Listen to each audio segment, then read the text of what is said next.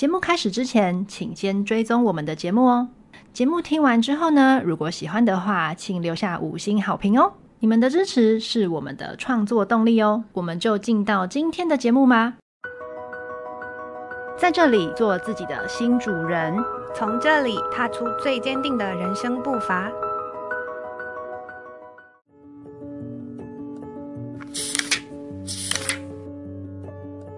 Hello，大家好，欢迎来到野莓图书馆。我是孙孙医师。嗨，大家，我是 Y Y。在每一页的微光，找到生活不同的可能。呃，Y Y，你应该也会有一个感觉吧？嗯、就是看实体书跟看电子书是不一样的。哦，我从来没有买过电子书。我也是哎、欸嗯，就是很注重手书拿在手里的那个扎实的手感，还有翻页的那个感觉。啊，嗯。对，我们在讲就是书页上的微光这件事情。嗯，在我们的台灯下面看书呢，你会发现每一页的明暗是很明显的啊。对，因为油墨的印刷会反光。没错，嗯，那个灯光与油墨之间的反光啊，让人特别的有感受，嗯、然后就会停下来细细品味。那你这样讲，我脑中就浮现那个睡前开着小台灯看书的自己的时光。嗯嗯，嗯，很温馨。对对对，嗯、没错。而且这也是一个追寻到。自我更完整自我的一个过程。嗯嗯，好的。那回到我们的图书馆，今天呢，我们要讨论的是跟生命进行有关的课题。嗯，在我这边呢，要分享的是《原子习惯》这本书，而 Y Y 呢，我今天想要分享的书书名叫做《沉浮实验》。嗯，光听书名就知道我跟 Y Y 是截然不同的两种个性。没错，选到这两本书，我也觉得蛮神奇的。在我这边呢，比较像是说掌控你的人生，嗯，掌握自我；而 Y Y 呢，比较像是随着这个流动顺势而为。那在我们的读书会呢，主要是分享内容，并没有说好或坏或二择一。嗯，我们认为生命的一切都很美好，背后也都是自带礼物。嗯，好的，那我们就进入到今天的读书会环节吧。我觉得今天非常有趣的是，针对同样一个命题，嗯，我们两个提出来的书籍却是如此的光谱的两端呢、啊。没错，其实就是我们两个的人设差不多就是这样啊。对啊，我们的个性也是。嗯，那我觉得非常有趣，就是对我来说啦，我的呃，对于人生的态度一直都是，我如果了解，我就能掌握。嗯嗯，所以我比较像是说，用各种方式去完备自己，嗯哼，然后过一个我想要的生活。哦，那真的跟我很不一样哎、欸。嗯、我比较是属于那种来什么我就做什么，我、嗯、我希望自己尽量做到让自己不要想要掌握什么事。嗯嗯，因为我觉得就是未知的事情太多了，你不可能都要掌握你，你、嗯、你才要好好过活。嗯嗯，对，真的不一样，真的超级相反的。嗯，那我觉得这个也是我们野莓之地的一个特色，就是在这个地方，你的思想或是你的心境其实都是非常自由的。嗯，我们没有要去讲谁比较好或是谁比较对，嗯，而是说每一个人他有他自己的个性或是自己当下的环境，嗯，他可能适合不一样的思考逻辑，嗯嗯，选择适合。一个自己的方式就好了，那就看看我们今天会激荡出什么火花吧。好好的，那今天我要分享的书籍叫做《原子习惯》。嗯，那《原子习惯》应该算是一个在各大排行榜上面很常看到的一本畅销书。嗯、没错哦。那《原子习惯》是什么呢？我觉得有一句话很呃精炼的点出了这本书的重点，叫做“复利效应让小习惯造就大不同”。哦，嗯，好硬啊！复利效应。对啊。OK，好，那复利效应是什么意思呢？就是呃，大家有没有听过一个童话故事？嗯，他现在讲说，就是有一个王国，然后经历了一个饥荒，然后国。国王就说：“呃，谁可以提出一个解决办法，我就怎样怎样，巴拉巴拉的。”没有，这 没有听过。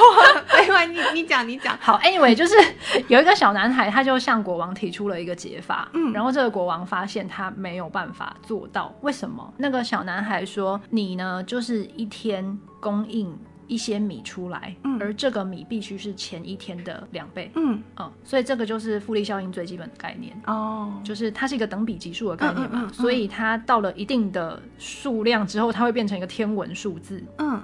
所以国王是因为这样才做不到吗？对啊，哦，因为他发现他粮仓不够。嗯嗯，好，那重点就是我要讲的重点是什么？就是其实你的那个复利的利你不要多，嗯，你每天就算只有百分之一，就算你只有一 percent，那最后你会发生什么事呢？如果你每天进步一 percent，持续一年，那你就会变成一点零一的三百六十五次方嘛，对不对？对，这个数字是三十七点七八。嗯，所以你你可以想象一件事，你每天维持一个很小的习惯，你一年后就会有惊人的进步，几乎是四十倍哦。嗯嗯嗯嗯嗯。相反的，如果你每天退步一 percent，会发生什么事情？变成零点九九的三百六十五次方。嗯，这个数字是零点零三。哦，嗯，是不是天壤之别？对，想到减肥也是可以套用这个概念，是没有错。这本书里面确实有拿减肥啊、戒烟啊当做例子哦。嗯，那戒烟也可以啊，也可以啊啊，少抽几根烟是不是？这个也算是，哦，就是你少抽，你就是往你的目标又更进一步了嘛。嗯嗯嗯嗯。那我就来讲几个这本书里面的特点好了，因为它里面其实有很多章节啦，我我觉得对于人生都非常的。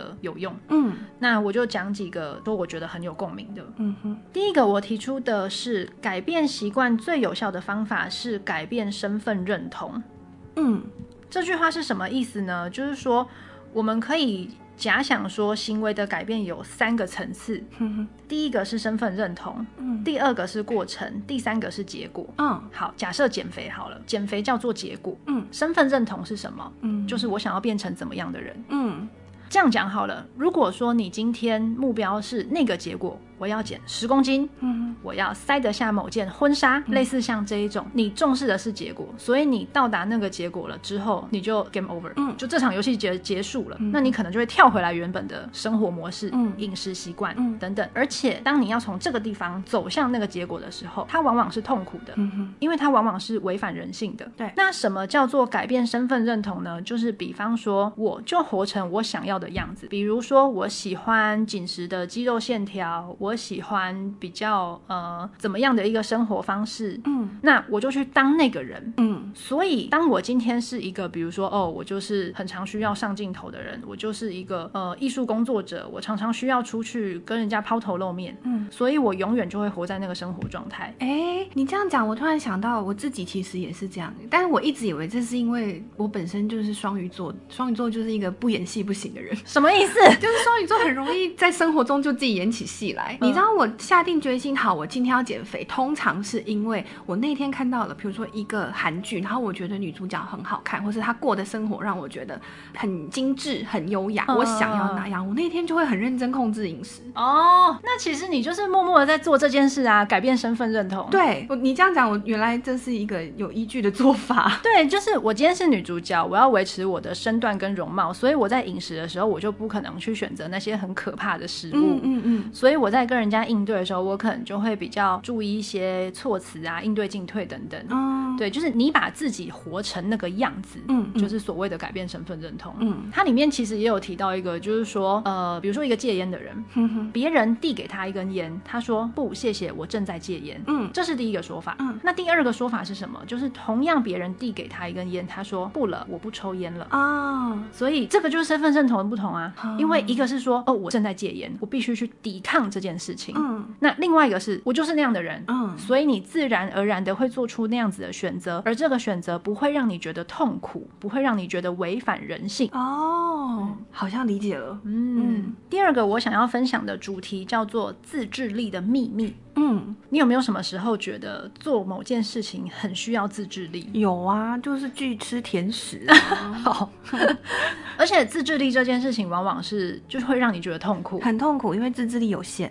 对，而且我觉得最可怕的是它可能会有一种呃反弹。嗯，会，就反而就是饮食的控制，最后产生一种想要暴饮暴食的感觉。对啊，会。对，所以这本书里面就有提到说，呃，你想要成功的话呢，其实你会发现一件事，就是最有自制智力的那一群人呢，往往是最少用到自制力的人。嗯，所以他们用的其实不是自制力。嗯，所以自制力这件事情听起来比较像是说我要刻意的去 refuse 某种 offer。对对，所以这个事情它其实是痛苦的。对啊，它带给人的感受，它带给大脑的讯号是一个压力，嗯，是一个 stress。嗯，所以我们要怎么样让你想做的事情自然而然的发生呢？嗯，他提供了两个建议。嗯，呃，他这边提到的呃这个举例是抽烟。嗯，就是说他提到说呃有一个人他常常什么时候会抽到烟呢？就是当他跟朋友出去郊外野游骑马的时候，大家就会点根烟，然后就开始聊天。嗯，所以他就会把抽烟跟与朋友，对对对，这个东西他就会 combine 在一起，他就会被连接在一起。嗯，所以当他一旦跟人家开始聊天啊聚会的时候，他就想要来根烟。哦，那是一个很自然而然 combine 在一起产生的一个习惯，一个连接。嗯，所以呢，你就可以。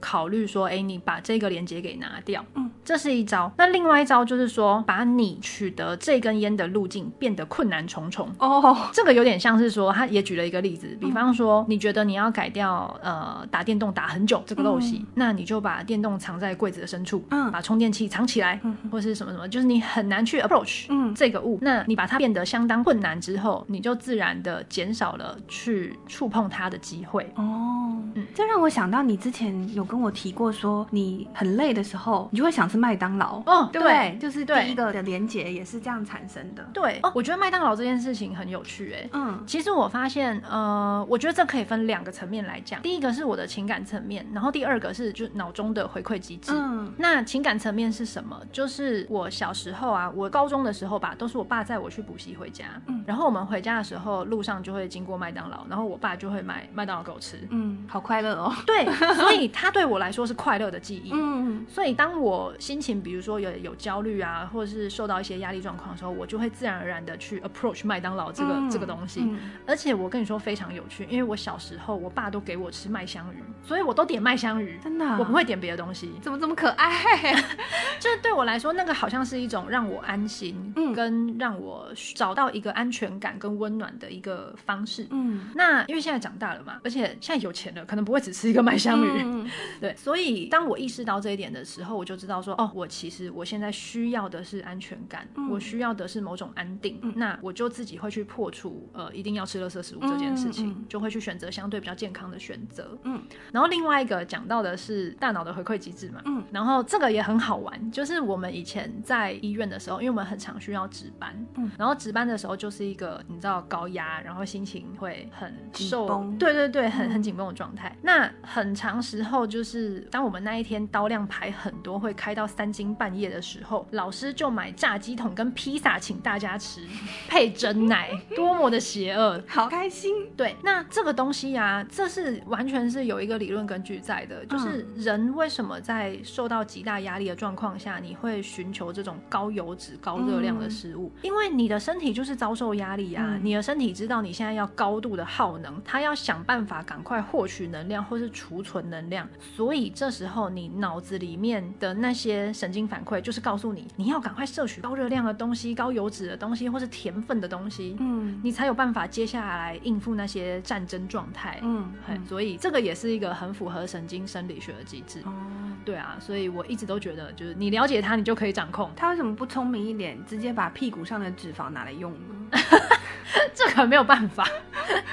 接下来第三个关键字，我想要分享的是金发女孩原则。嗯，它教导我们的是如何在生活与工作中维持动力。嗯嗯嗯，这个很需要达到一个平衡，对不对？对。那这这个呃原则呢，它的最重要的特点是什么？就是维持动力，并且达到欲望最高点的关键，就是执行难度恰到好处的任务。哦，什么叫做难度恰到好处呢？我们先讲一下，人类的大脑是喜欢挑战的。嗯，但是。前提是这个难度必须在一个理想范围内。我们举一个例子好了，比如说你会打球，嗯，你如果跟一个小朋友打，你一定觉得很无聊，对，因为你怎么打都赢，嗯。可是你如果去跟一个国手打，你也会觉得很挫折，你也会觉得很无聊，因为你怎么打都输。嗯，所以你就需要一个所谓难度恰到好处的任务。那这个地方他给你的建议是说，你的这个难度呢，你要选的是四 percent。嗯嗯，四 percent 怎么量化啊？就蛮有趣的，就是因为你你做的事情每一件事情会不一样。嗯，那比如说他这边讲的是一个喜剧演员，他每一次呢，就是说他每一年在 review 新节目的时候，他会去增加节目表演的长度，他会去增加一些新的题材，嗯，然后再去从中去做一些反馈跟消化。嗯哼，那对于他来说，这就是他不停的在保有进步的一个方法。哦，所以我们从下一集节目开始要延长 percent，那希望大家可以听到最后哦。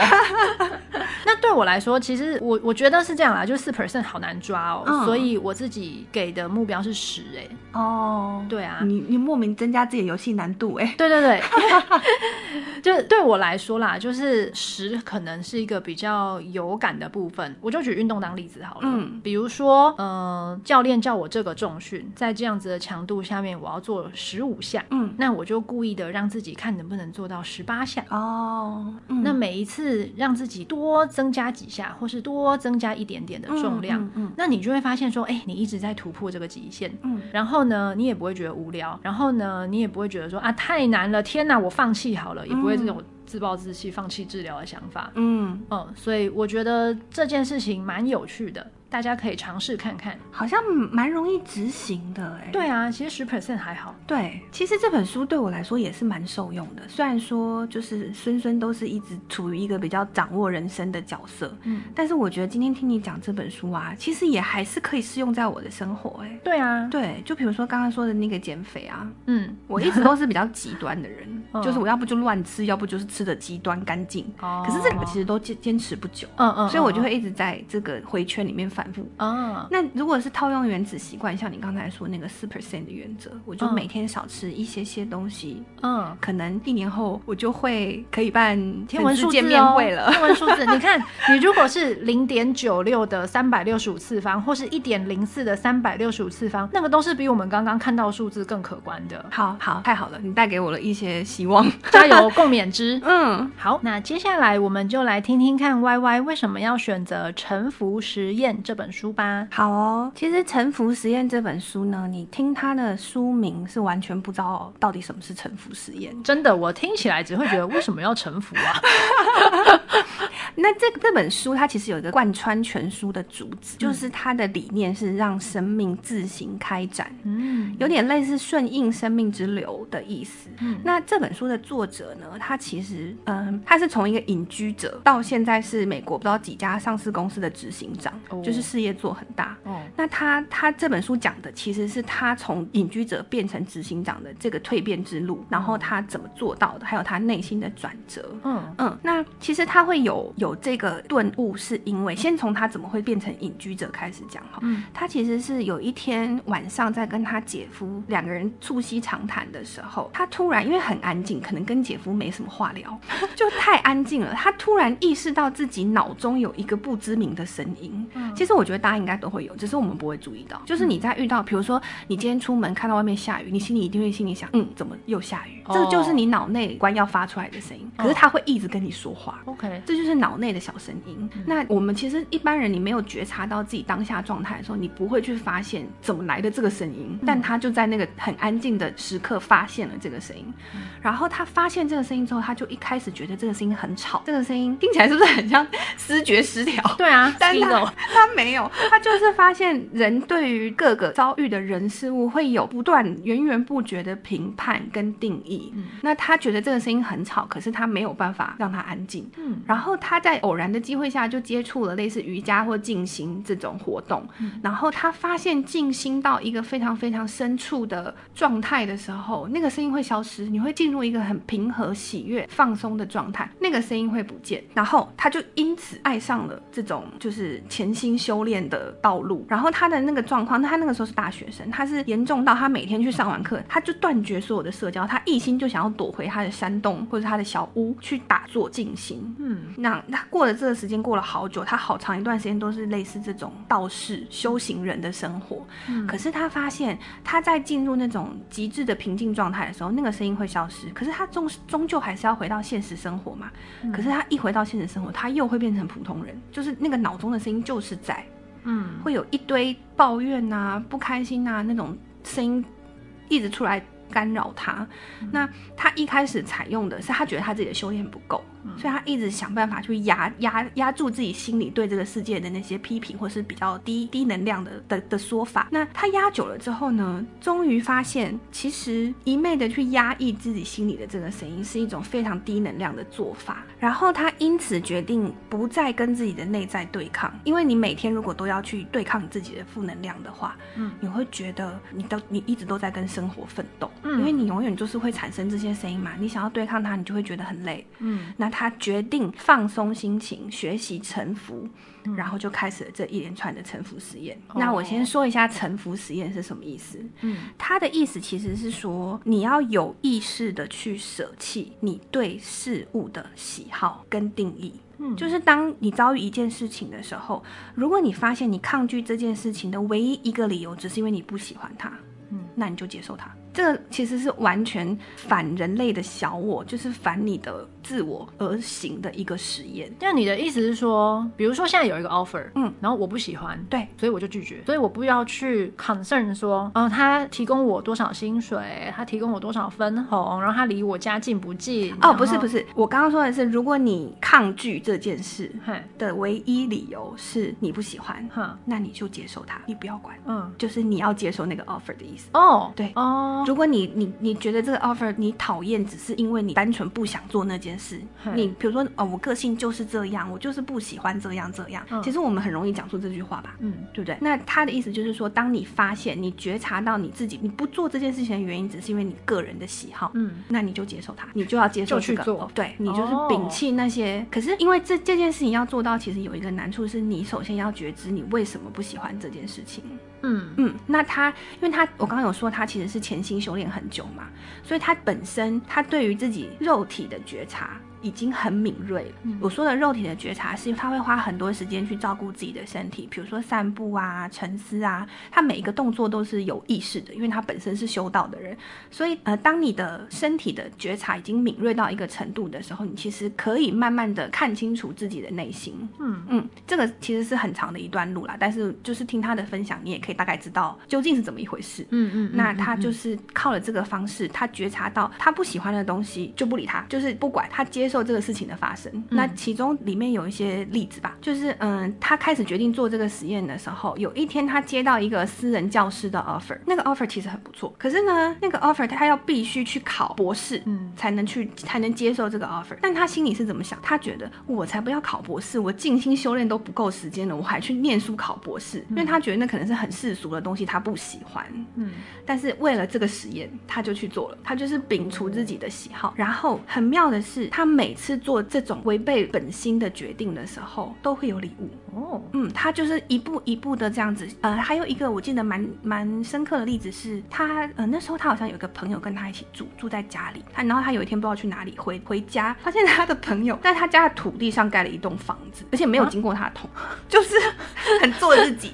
那他当下他一开始其实非常生气，他就觉得这是我家哎、欸，这我的土地，你好歹尊重一下我吧。嗯，可是他马上就心里就是想起了这个实验，所以他接受了这件事。哦，我跟你说，那朋友盖的那个房子，后来就是变成了他一个，因为他是一路，比如说从呃他考到博士之后就创造了建设公司，因为他的灵修的能力很强嘛，所以他带带领了一小群团体，就是类似带领大家一起修道。他就是从那个朋友的房子开始的，然后他的那个群体就越来越扩大，然后就开始有一些公司的营运，然后创业，然后有了第二间公司。他的事业体是这样形成的。哦，但是他当时其实是没有办法想象那个朋友的违建，竟然会是带给他这么大的用途。哦，然后还有路上很多他的旅途吧，就是有些有些地方他不想去的，或是他觉得那里他不喜欢，可是他都还是去了，然后就会获得很美好的体验。比如说那个地方的人很热情啊，食物很好吃啊，然后他的他的灵性成长也更进了一步。这些，嗯，就是嗯，我觉得他想这本书想要带给大家的一个。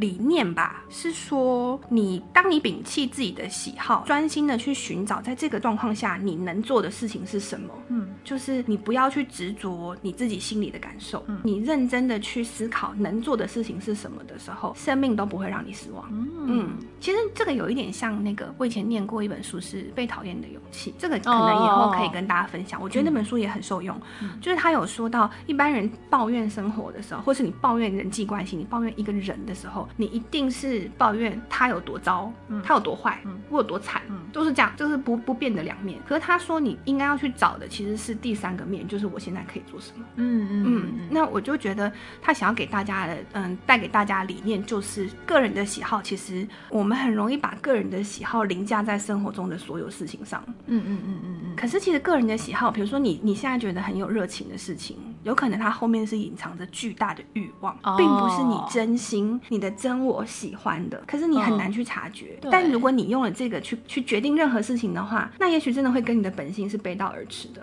嗯嗯。那再来是你讨厌的事情，其实有很多时候你不是真的讨厌他，你可能是因为过去的挫败或是创伤让你不想面对，你就觉得你讨厌他。那你可能会因为这样子的拒绝丧失很多事情。嗯，对。所以他认为人的喜好不是这么的被值得被信赖，或者是拿来做决定事情的参考。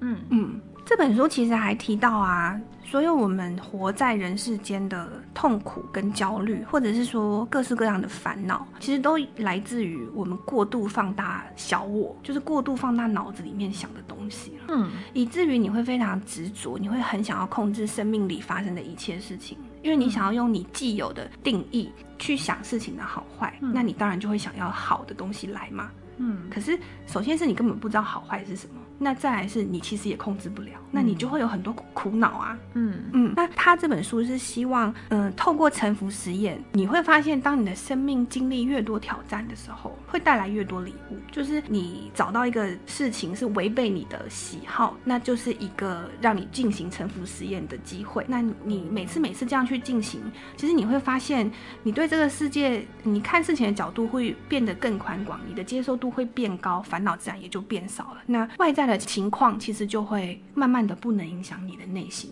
嗯，嗯，我觉得这个听起来有一点有趣的是说，诶，他好像舍弃了一个自我，或者说小我，嗯，就是嗯，在我这边的感觉会比较像是说，我好像都是比较偏向以自身的角度来出发，我想要什么，嗯嗯嗯嗯，我喜欢什么，然后所以去做。可是他这个这一套逻辑听起来比较像是说，我没有这些主观的东西，对，我纯粹就是用一个更高的维度，嗯，去看待这个人世间跟我这个有机体，嗯。之间的互动，嗯嗯嗯，对，所以他是非常的。顺应自然跟接受命运的一个一个做法。对，其实我觉得这本书表面上看似其实是很消极的，因为讲到臣服，大家可能就会觉得，嗯，你就是不做任何事，嗯、无为或者什么逆来顺受之类的。对，可是其实我觉得不是、欸，哎，就是他你要放弃对你自己内心的抵抗，其实是非常需要很大很大的勇气的。嗯，然后也需要蛮认真、蛮努力才能做到的。嗯，那反而是一个另一种方面的有为，嗯、另一种方面的积极吧。我觉得，嗯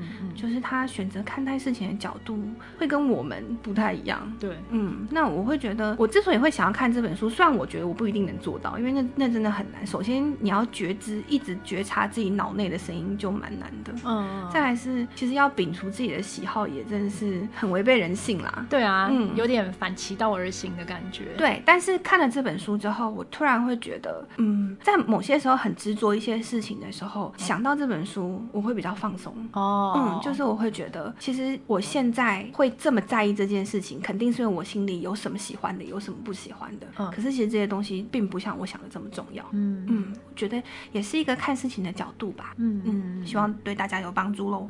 今天呢，我们来到节目读书会的尾声啦。嗯，今天我们的主题是生命的进行曲。那我们选择了两本截然不同的出发点的书。嗯，其实也反映了我们两个很不一样的个性。嗯，跟做事情选择的逻辑。嗯，但是虽然一本书看起来非常的呃自我掌控命运。